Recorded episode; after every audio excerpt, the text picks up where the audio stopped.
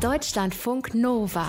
Eine Stunde Film. Kino, Serien und Fernsehen mit Tom Westerholt. Ja, ihr Lieben, genau so sieht's aus. Ich bin alleine hier und zwar ganz alleine. Ich meine, ich war gerade mal eine Woche weg. Ne? Einmal im Urlaub. Einmal war ich auch kurz am Wasser und zack, kommst du zurück, alle weg.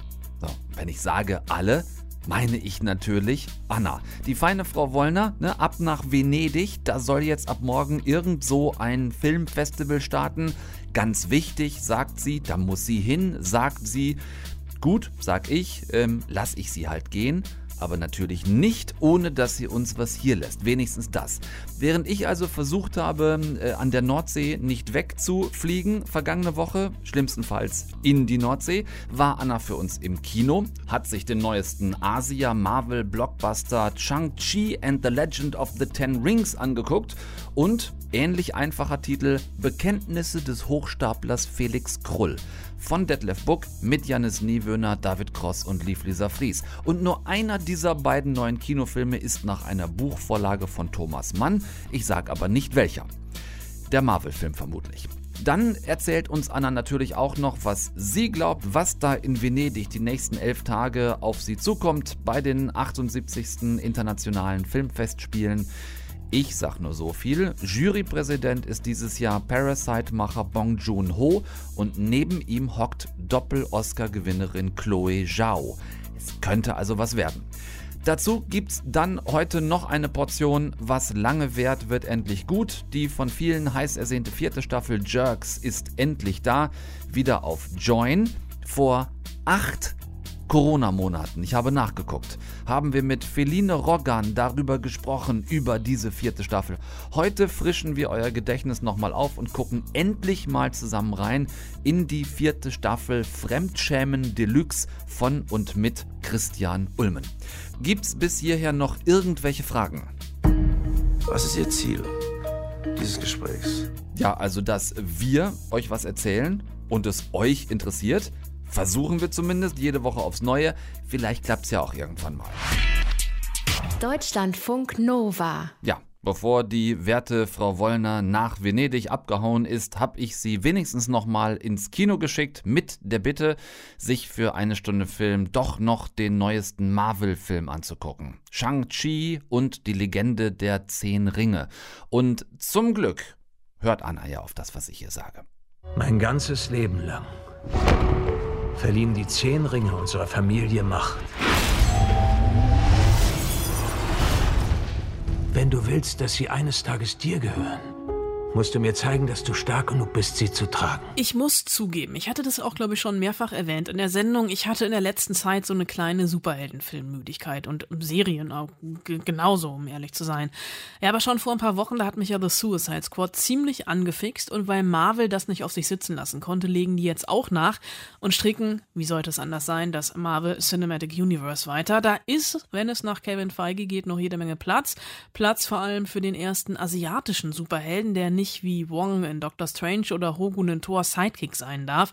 In Shang-Chi und die Legende der Zehn Ringe es jetzt den ersten asiatischen Superhelden in der Hauptrolle, umgeben von einem überwiegend asiatischen Cast. Und was soll ich sagen, lange habe ich mich in einem Marvel-Film nicht mehr so wohl gefühlt wie hier. Auch wenn mir, so viel Ehrlichkeit muss sein, Shang-Chi vorher nichts gesagt hat, Falls es euch auch so geht, es gibt eine kleine Einführung, die der Film übrigens auch macht. Ja? Also es geht um Sean, gespielt von Newcomer Simu Liu. Der hat ein mehr oder weniger normales Leben als Valet-Parkfahrer in San Francisco.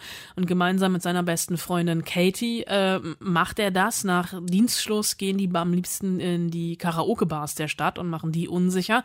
Bis zu einer sehr folgenschweren Busfahrt, die es mit einer kleinen Reminiszenz an Speed echt in sich hat.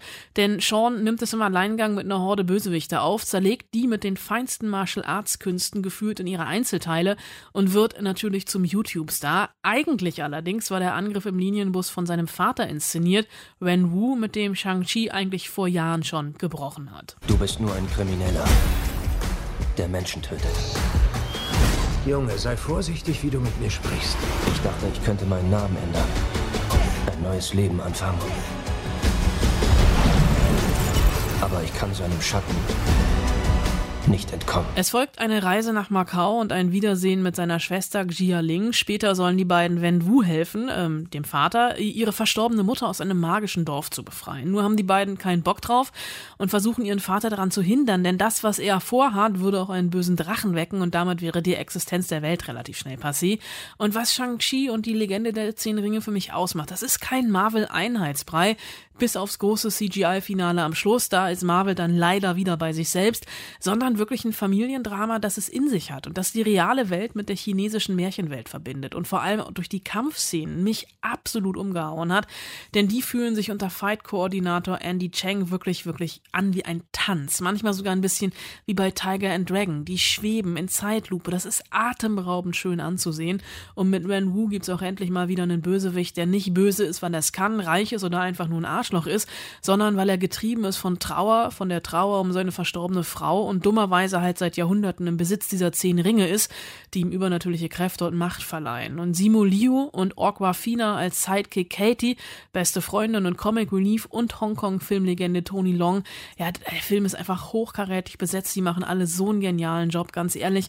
Ich war und bin ganz hin und weg davon, denn was den Film ausmacht, der feiert sich nicht selbst dafür, ein Marvel-Film zu sein, der lässt die Metaebene auch einfach mal mal Metaebene sein. Meine steile These, Shang-Chi und die Legende der Zehn Ringe versteht man auch dann, wenn man noch nie in seinem Leben von Marvel gehört hat und das meine ich im 25. Film als allergrößtmöglichstes Kompliment. Ja, und das wisst ihr jetzt wirklich alle so gut wie ich. Komplimente macht die Frau Wollner nur, wenn es wirklich gut geworden ist. Marvel wird also diverser und das offenbar nicht nur, um die Fans auf dem asiatischen Markt zu pleasen.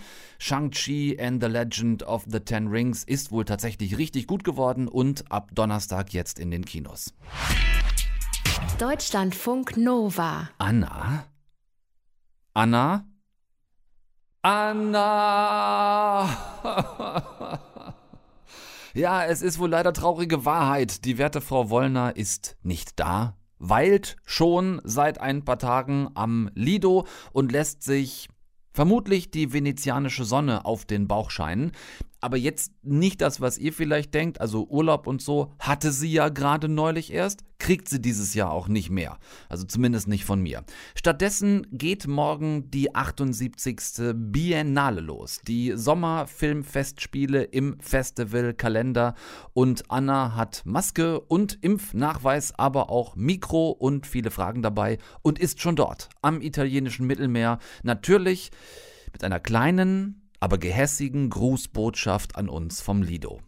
Ich möchte ja wirklich niemanden neidisch machen, das wäre gar nicht meine Art. Aber für mich ist das Filmfestival Venedig immer so ein Stück weit nach Hause kommen. Letztes Jahr habe ich ausgesetzt, umso größer ist jetzt natürlich die Vorfreude, auch wenn Festival unter Pandemiebedingungen natürlich ein bisschen was anderes ist als ohne. Aber Cannes hat es in diesem Jahr ja vorgemacht, dass es funktionieren kann und in Cannes ist es, das weißt du Tom selbst aus jahrelanger Erfahrung, vor allem immer recht eng. Und hier am Lido, da ist es ziemlich weitläufig und die Kinoschlangen, die sind eh draußen. Der rote Teppich, der wird noch fertig angemalt, das Movie Village aus Pressspanplatten fertig zusammengeschraubt, da arbeiten die Italiener immer bis auf den letzten Drücker dran. Ich habe mir schon mein Fahrrad ausgeliehen, mit dem ich in den nächsten acht Tagen über den Lido düsen werde und weiß, wo es den günstigsten Aperol Spritz gibt. Aber natürlich geht es in erster Linie um die Filme und das Line-Up in diesem Jahr, das ist schon recht vielversprechend sprechen. Da hat sich natürlich jede Menge angestaut. Los geht's mit Pedro Almodovas Madres Paralelas, der die Geschichte zweier Frauen erzählt, die am gleichen Tag ein Kind auf die Welt bringen. Der erste richtig fette Höhepunkt dann am Freitag mit Dune, der Neuverfilmung vom David Lynch-Klassiker, diesmal von Denis Villeneuve, unter anderem mit Achtung, ich bekomme Schnappatmung, wenn ich diesen Namen auch nur ansatzweise andenke, noch nicht mal ausspreche, Timothy Chalamet in der Hauptrolle. Ja, und nachdem im letzten Jahr Starflaute war und sich selbst Francis McDormand ja nur hat zuschalten lassen, wird es dieses Jahr dann doch hoffentlich etwas voller auf dem roten Teppich. Also wirklich hoffentlich. Unter anderem haben sich noch angekündigt Benedict Cumberbatch, Kirsten Dunst, Antonio Banderas, Olivia Colman, Willem Dafoe, Kristen Stewart, die spielt Lady Di und Pablo Larraíns Spencer, Maggie Gyllenhaal, die präsentiert ihr Regiedebüt, Regielegende Jane Campion, ihren neuen Film, Paul Schrader, Edgar White, Paolo Sorrentino. Dann noch eher auffällig viele Italiener im Wettbewerb. Das muss nichts Gutes verheißen, aber das hat die, äh, hat die Berlinale ja in diesem Jahr auch gemacht. Viele deutsche Filme in den eigenen Wettbewerb gehoben. Ja, und dann gibt's eine HBO-Serie, das Remake von Ingmar Bergmanns Szenen einer Ehe mit Oscar Isaac und Jessica Chastain in den Hauptrollen. Ich fürchte, Langweilig wird mir hier am Lido definitiv nicht. Es ist ein selbstgewähltes Schicksal, ich geb's zu, bei 30 Grad und Sonnenschein ins Kino zu gehen und ich weiß, dein Mitleid hält sich in Grenzen. Vollkommen zurecht. Äh, ja, Anna, hält es sich. Und zwar so dermaßen in Grenzen, dass ich stattdessen auch sagen könnte, es ist einfach schlicht nicht vorhanden. Und zwar kein bisschen. Nächsten Dienstag gibt's mehr aus Wollners Venedig. Wen sie dann getroffen hat, was sie schon gesehen hat, nächste Woche in eine Stunde Film. Deutschlandfunk Nova. Eine Stunde Film. Kurze Rückblende an dieser Stelle auf Dezember 2020. Das ist lange her, ich weiß.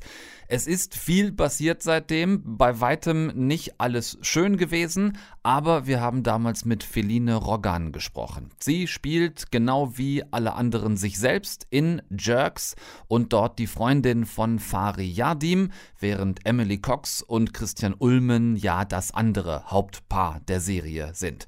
Damals im Dezember stand dieses vorgezogene Weihnachtsspecial zur vierten Staffel Jerks an dann sollte im Frühjahr eben diese Staffel rauskommen. Stattdessen kam äh, ja auch hier vieles anders als geplant. Ne? Jetzt haben wir mittlerweile fünf Minuten vor September und die nächsten zwei Folgen Fremdscham Deluxe sind endlich für euch da.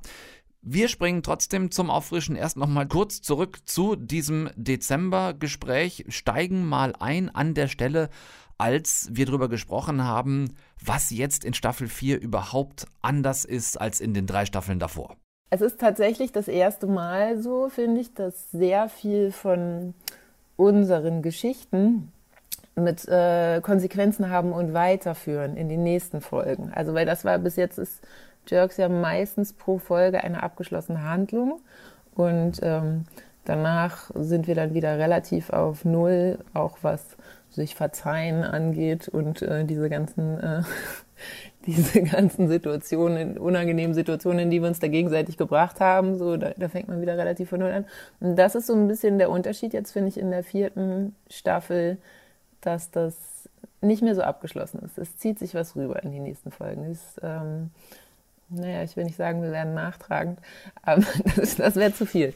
Aber es gibt ein bisschen mehr Drama. Ich habe, also wenn ich mir das von außen angucke ne, und mir die Dreharbeiten vorstelle, ich würde, glaube ich, dazu tendieren, äh, nach jedem Cut, wenn eine Szene beendet ist, zu meinen Kollegen zu gehen und zu sagen, also du weißt schon, dass das nicht so gemeint war, oder? Weil, also das, das Perverse ist ja, ihr spielt ja auch noch euch selbst. Also ihr drückt euch ja nicht als, ähm, ne, als komplett ausgedachte Figuren gegenseitig eins rein, sondern halt als die Leute, die ihr seid. Und ähm, das macht natürlich für uns beim Zugucken diese, dieses wahnsinnig gänsehautartige Fremdschamgefühl aber für euch, glaube ich, ist es manchmal schon hart, oder?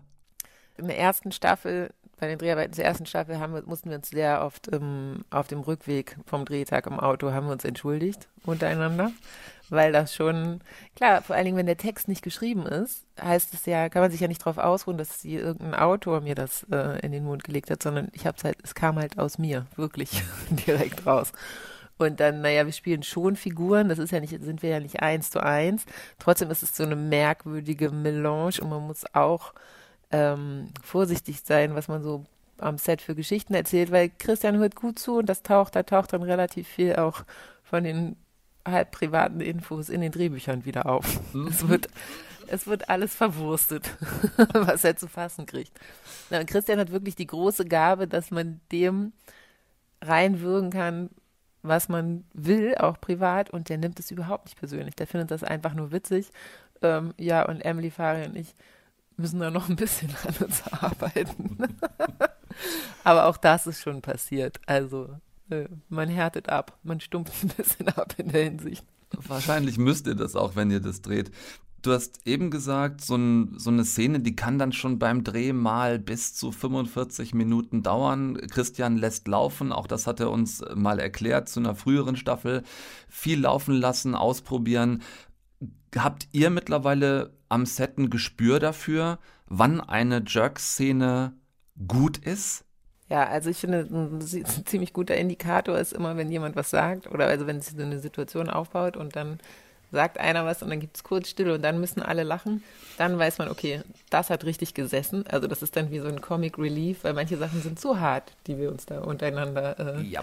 vor den Kopf knallen. Und auch nicht nur gegenseitig, sondern auch generell, dass man sowas überhaupt äußert öffentlich oder dass jemand wagt, das zu denken.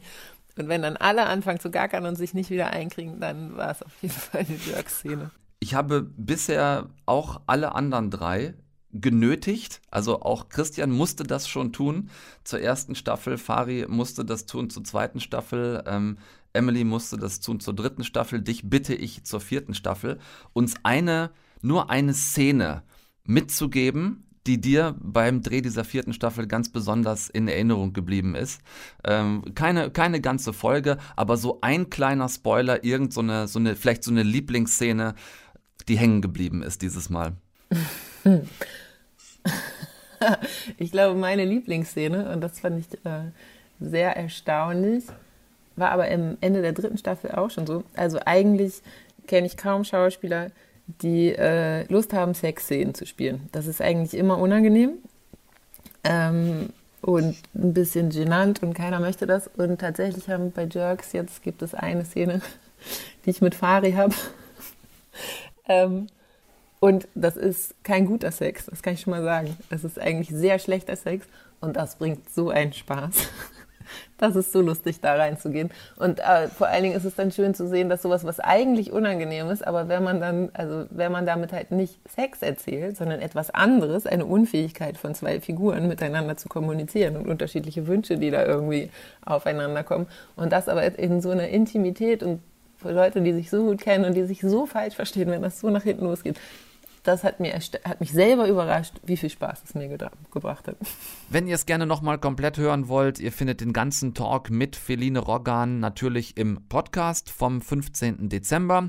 Der Unterschied zwischen damals und heute für uns, jetzt wissen wir, was wirklich in Staffel 4 passiert. Also ich weiß es, ihr wisst es noch nicht. Und äh, kriegen raus, ob Feline uns damals wirklich die Wahrheit erzählt hat. Das Ganze gleich hier.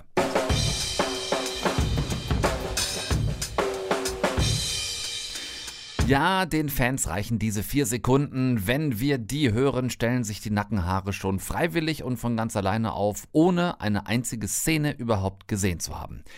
Ich versuche jetzt äh, einigermaßen spoilerfrei zu erklären, was hier los ist. Vielleicht gelingt es mir nicht komplett bei denen von euch, die Jerks noch nie gesehen haben. Ähm, die Special-Folge von Weihnachten, die haben wir gesehen, setze ich jetzt mal voraus, und die schrecklichen Bilder vermutlich immer noch im Kopf.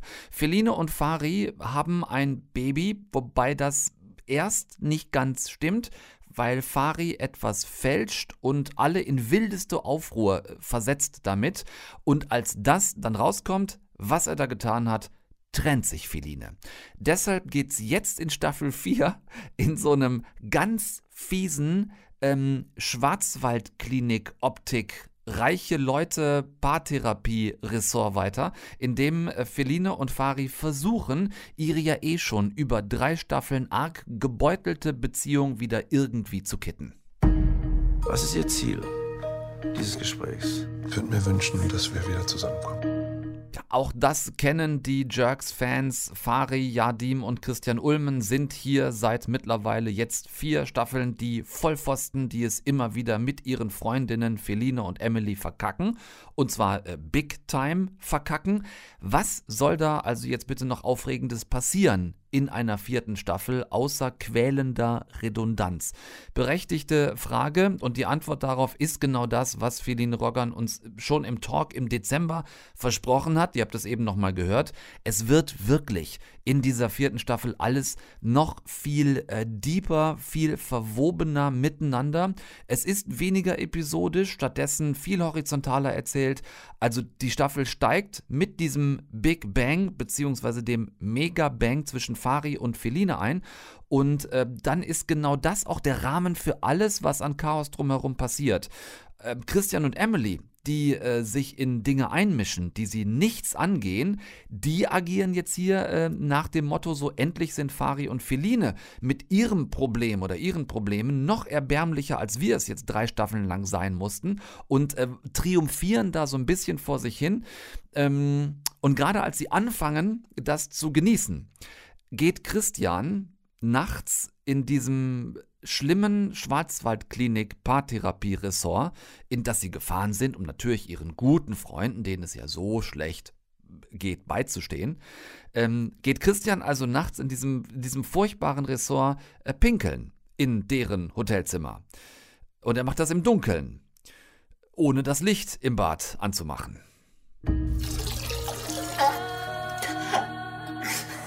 Was machst du? Entschuldigung. Ach so, ähm, ja. Ähm, Emily hatte Migräne und hing halt zum selben Zeitpunkt auch im Dunkeln äh, mit dem Gesicht über der Schüssel. Jerks Will Be Jerks, auch die vierte Staffel, ähm, hier wieder mit tollen Gastauftritten. Emilia Schüle hat mir super gefallen, aber auch da will ich einfach vorsichtig bleiben und nicht zu viel spoilern. Ich hatte, hab's vorhin kurz angesprochen, nach Staffel 3 wirklich das erste Mal Angst, dass sich das ab jetzt eben doch alles nur wiederholt, dass sich die Peinlichkeiten äh, innerhalb dieser äh, beiden Paarbeziehungen wirklich, ja, dass die so ein bisschen Copy- und Paste-mäßig vielleicht variiert, leicht verändert werden, aber dass im Endeffekt wir doch schon alles gesehen haben haben, oh, oh, oh, little did we know. Ähm, ich sag's mal so, Christian Ulm und seine wirklich kreative Mannschaft äh, haben jetzt die Metaebene für Jerks entdeckt. Es ist wirklich trotz dieses Ausschnitts jetzt eben gerade, es ist weniger äh, Pipi-Kaka-Humor, es ist mehr Tiefenpsychologie und, äh, und die, liebe Freundinnen und Freunde, die tut wirklich noch viel mehr weh als ein geplatzter Kotbeutel einer 17-Jährigen im Swimmingpool auf ihrer eigenen Gartenparty. Die Fans wissen Bescheid. Jerks 4, ähm, ab jetzt jede Woche neue Folgen auf Join. Ich bin durch, werde alles nochmal gucken und ich werde wahrscheinlich wieder genauso nass geschwitzt sein wie beim ersten Mal. Deutschlandfunk Nova. So, letzte Runde für heute und ähm, ach kommt, gehen wir nochmal ins Kino, oder? Ich meine, wenn Detlef Buck einen neuen Film macht und ihn mit Jannis Niewöhner, David Cross und Liv Lisa Fries besetzt, dann müssen wir natürlich schon auch drüber reden. Vielleicht zählen wir aber erstmal kurz durch, was so ähm, jüngst verfilmte berühmte Buchvorlagen angeht. Ne? Wir hatten Berlin Alexanderplatz nach Alfred Döblin im vergangenen Jahr. Wir hatten Fabian nach Erich Kästner jetzt vor ein paar Wochen. Die Schachnovelle nach Stefan Zweig kommt bald am 23. September. Und jetzt am Donnerstag kommt dazwischen eben noch Bekenntnisse des Hochstaplers Felix Krull nach Thomas Mann. Literaturverfilmungsfließbandarbeit also zurzeit. Und über Berlin-Alexanderplatz und Fabian hatten Anna und ich euch äh, ja zu Recht ausreichend vorgeschwärmt. Große Frage also, passt Felix Krull da diesen Donnerstag mit rein oder nicht? Und ich befürchte, Frau Wollner sitzt schon an einer Werkzeugkiste und sucht nach dem ganz großen Hammer. Ich mache jetzt mal ein bisschen einen auf Spielverderber. Es ist, und das tut mir leid, da direkt mit der Tür ins Haus fallen zu müssen, für mich die uninspirierteste Literaturverfilmung der großen Literaten, die wir in den letzten, naja, zwei, 20 Jahren hatten. Es hat nichts von Berlin Alexanderplatz und auch nichts von Fabian. Für mich ist das absolut steif, absolut eher altbacken und mit sehr viel liegen gebliebenem Potenzial. Umso schade, da Daniel Kehlmann das Drehbuch geschrieben hat, wie schon bei Books Die Vermessung der Welt. Und er hat schon versucht, die Dialoge etwas zu entzerren und zu entwirren, aber das hat am Ende auch nicht viel gebracht. Für alle, die im Deutsche LK Kreide holen waren, so wie ich, also Felix Krull ist neugierig mit diesem wunderbar schelmigen Blick auf die Welt, attraktiv aus gutbürgerlichem Haus, aber ein Hochstapler, wie er im Buche steht, der wie so ein Chamäleon Identitäten wechselt, vielleicht sogar so oft wie andere ihre Unterwäsche. Und der heuert Anfang des 19, Anfang des 20. Jahrhunderts in Paris in einem Luxushotel als Liftboy an, hat einen raschen Aufstieg zum Oberkellner und als er durch einen ja, vermeintlichen Zufall den unglücklich verliebten Marquis Louis de Venosta in einem Restaurant trifft, beschließen die beiden ihre Identitäten zu tauschen. Armand? Marquis de Venosta. Verzeihen Sie, Armand. Ich kenne Ihren Familiennamen nicht. Im Hotel bin ich Armand. Genau genommen aber heiße ich Felix Krull. Hat man Sie im Hotel gekündigt? Nicht doch, das Hotel läuft nebenher. Oder dies läuft nebenher. Ich bin hier und dort. Ich werde nicht schlauer sehen. Das werde ich üblicherweise aus mir selbst auch nicht. Das Ziel dahinter, der Marquis kann so ein Leben mit seiner großen Liebe Sasa verbringen, jene Frau, auf die auch Krullen ein Auge geworfen hat, aber der Drang nach gesellschaftlichem Aufstieg ist bei dem höher als das Hören aufs Herz. Und an weiblichen Verehrerinnen mangelt es ihm eh nicht. Dabei ist das Ding wirklich hochkarätig besetzt, was es noch trauriger macht, dass das gegen die Wand gefahren ist. Also wirklich bis ins kleinste Detail. Krull wird von Janis Niewöhner gespielt, der Marquis von David Cross, Sasa von Liv Lisa Fries. Die spielen alle so ein bisschen aneinander vorbei, also nie miteinander. Cross, der ja aus knallhart eine Entdeckung von Book ist, der wirkt für mich so ein bisschen, ja, zu Milchbubi-mäßig. Niewörner, der spielt das charmant runter, ohne aber jemals irgendwie auch nur ansatzweise präsent zu sein. Und der kann ja anders, was man immer wieder in anderen Filmen sieht. Er ist hier wirklich nicht gefordert, als Schauspieler zu sehr in die Rolle des Hochstaplers verliebt. Der Lichtblick war für mich Liv Lisa Fries, die bringt was Schelmisches mit, was er eigentlich Krull hat. Und die verlassen sich alle zu sehr auf die Kostüme und die Ausstattung, aber auch das ist mir alles irgendwie zu hochglanz, zu glitzern, zu perfekt als nachgebaute Kulissenwelt. Das hat was total Theaterbehaftes. Ja, und gerade dieses Spiel mit den Identitäten, die Frage nach Sein und Schein, worum es ja geht, habe ich in der letzten Zeit einfach besser gesehen. Also vor allem auch Lupin, ne? Ein so ein perfektes Beispiel, wie man das Spiel mit Illusionen, ja, und auch Identitäten aus der Romanvergangenheit in die Film- beziehungsweise in dem Fall Seriengegenwart heben kann.